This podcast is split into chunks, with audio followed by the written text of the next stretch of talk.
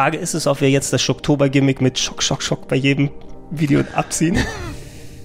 Wollen wir nicht einfach sagen, Schönen guten Abend und herzlich willkommen. Der Oktober 2017 hier auf Gregs-RPG Heaven geht weiter. Daniel ist. Das äh, nimmst du jetzt direkt als Einleitung. Warum nicht? Ich ruiniere das jedes Mal. Es tut mir leid. Das macht ja nichts. Das ist doch vollkommen okay.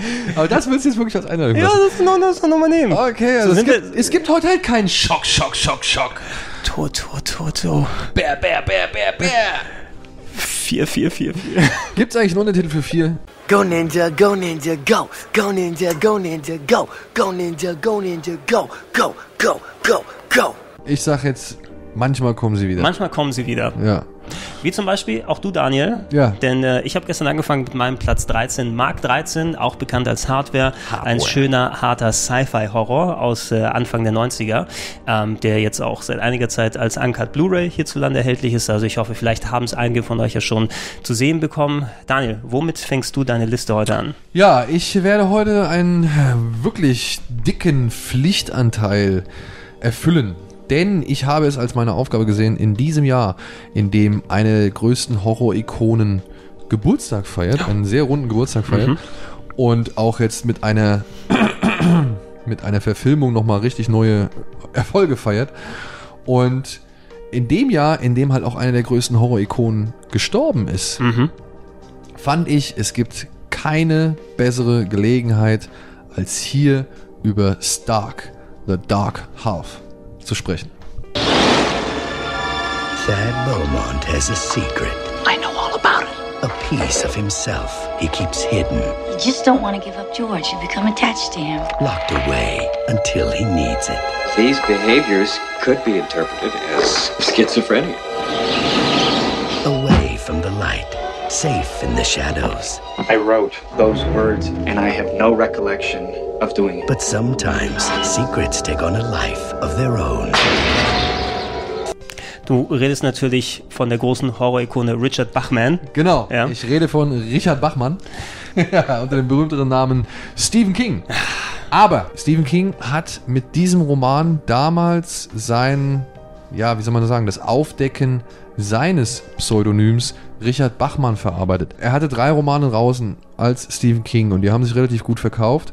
Und er wollte halt für sich selbst halt auch wissen, okay, ist das jetzt wirklich meine Schreibe, die die Leute irgendwie mhm. äh, begeistert oder kann ich auch unter einem anderen Namen gute Bücher schreiben und um einen anderen Stil?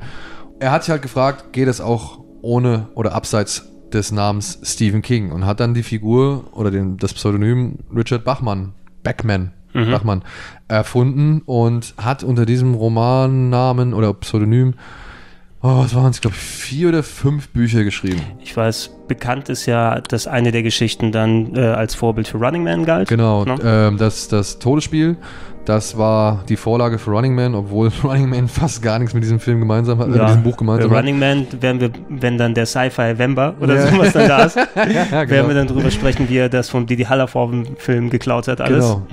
Das Prämiensystem des Millionenspiels ist nach dem Wertzeitprinzip entsprechend der Spieldauer und der Tötungsschwierigkeit gestaffelt. Geht die Verfolgergruppe das Risiko ein, die Tötung des Kandidaten erst während der letzten drei Spielstunden vorzunehmen, so beträgt die Prämie im Erfolgsfall 120.000 Mark. Und dann gab es wohl, glaube ich, einen findigen Journalisten, der hat irgendwie im Urheber, Urheberrechtskatalog geschnüffelt und mhm. hat sich dann irgendwie mal über Richard, Richard Bachmann äh, informieren wollen und hat halt festgestellt, dass es, glaube ich, bei Amok, dem allerersten Buch, dass da die Urheberrechte bei Stephen King lagen. Und dann hat er die anderen Urheberrechtsunterlagen äh, ähm, für die mhm. Bachmann-Bücher sich anguckt und da war es dann alles Richard Bachmann.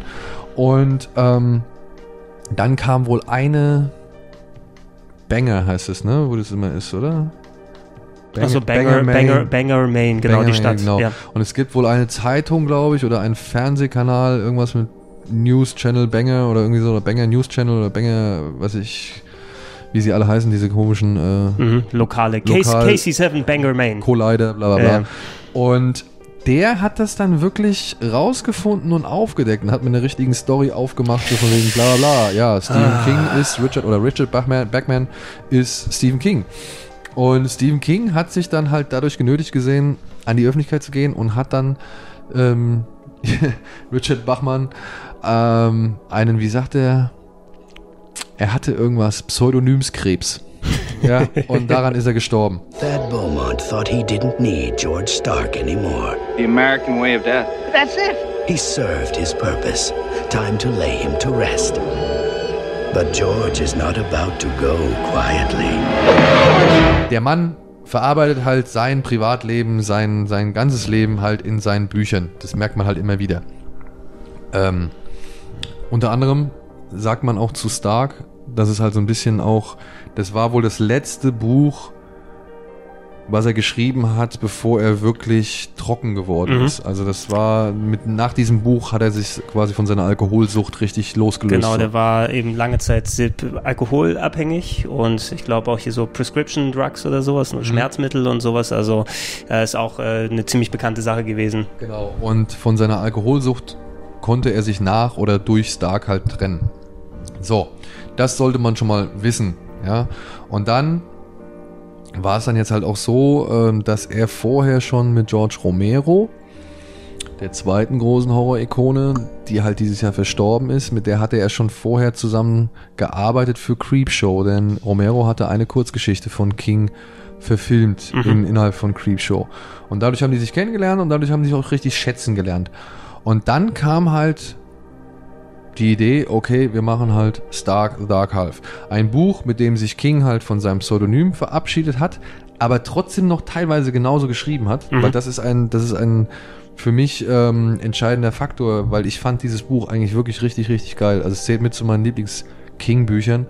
Und ähm, weil eben halt diese beiden Stile damit einfließen. Das ist ein Film, der ist zwei Stunden lang.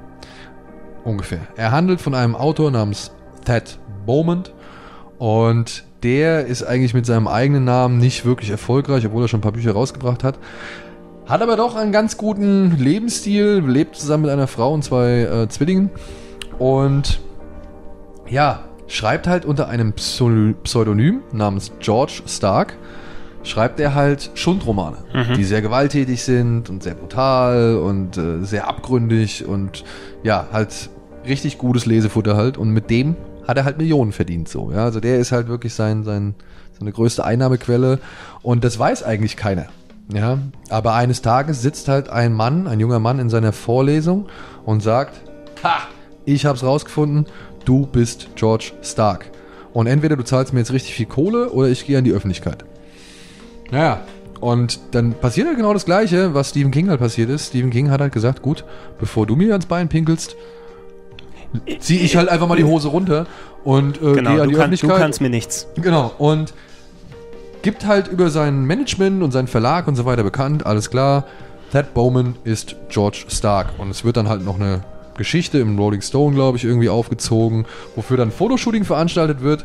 Und ähm, naja, man begräbt George Stark auf dem gleichen Friedhof, auf dem auch Thads Eltern liegen, aber wo halt schon ein Grab reserviert war für Thad oder beziehungsweise für irgendjemand weiteren aus der Beaumont-Familie, von dem Thad bisher nichts wusste.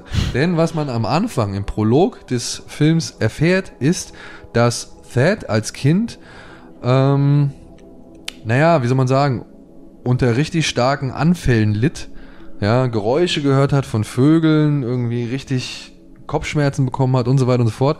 Und die Ärzte, das ist wirklich der Anfang des Films, ja, die Ärzte schneiden halt sein Hirn auf oder seinen Kopf auf und finden halt im Hirn ein Auge.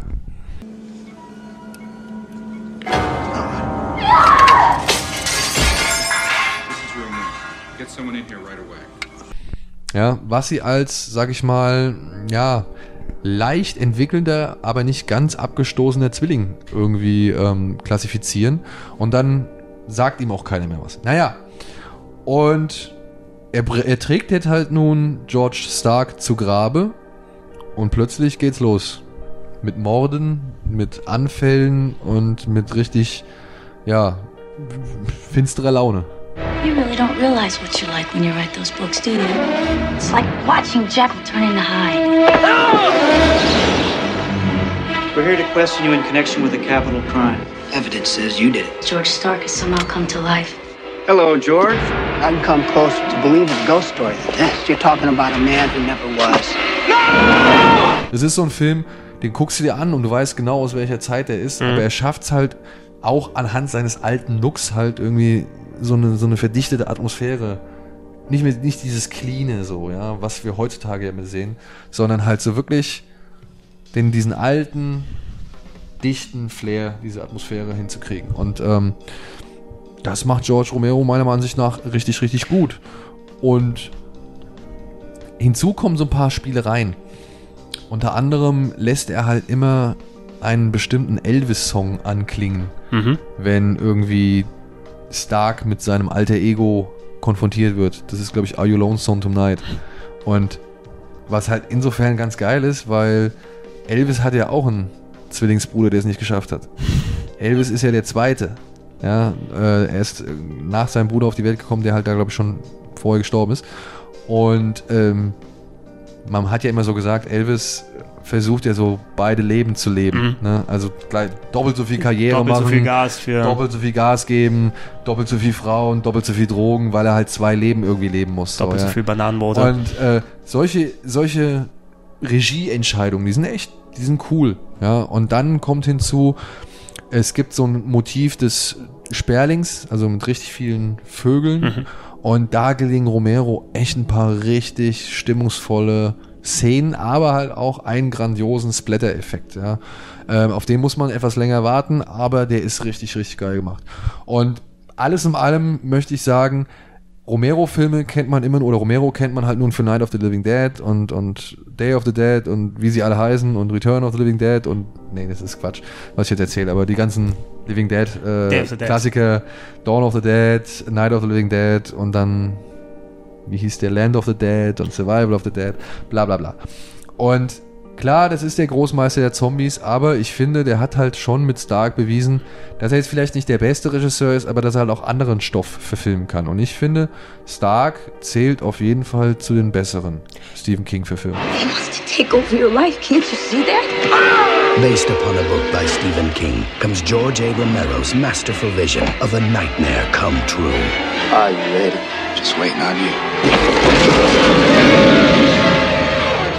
The Dark Half. Also gut, ähm, ja, ihr könnt gerne mal einen Blick reinwerfen. Ähm, George Romero, Stephen King kann man eigentlich nicht viel falsch machen. Zumindest da mal seine, seine Wissenslücke. Ich meine, damals, damals war das natürlich das Riesending. Ne? George Romero macht einen Stephen King-Film. Ja, das, ist, das Ergebnis ist leider echt unter den Erwartungen geblieben, das muss man dazu sagen. Und vielleicht wird der Film dem einen oder anderen noch viel zu lang vorkommen, ja, aber trotzdem, lasst euch bitte drauf ein, er ist wirklich nicht der schlechteste Stephen King-Film. Und vielleicht werden wir in diesem Jahr in der Schocktoberliste noch ein bisschen mehr was von King und von Romero auch hören. Ne? Wer weiß. Wer weiß es. Also, Rest in Peace und Happy Birthday an dieser Stelle äh, nochmal für die beiden Herren. Wir sehen uns morgen.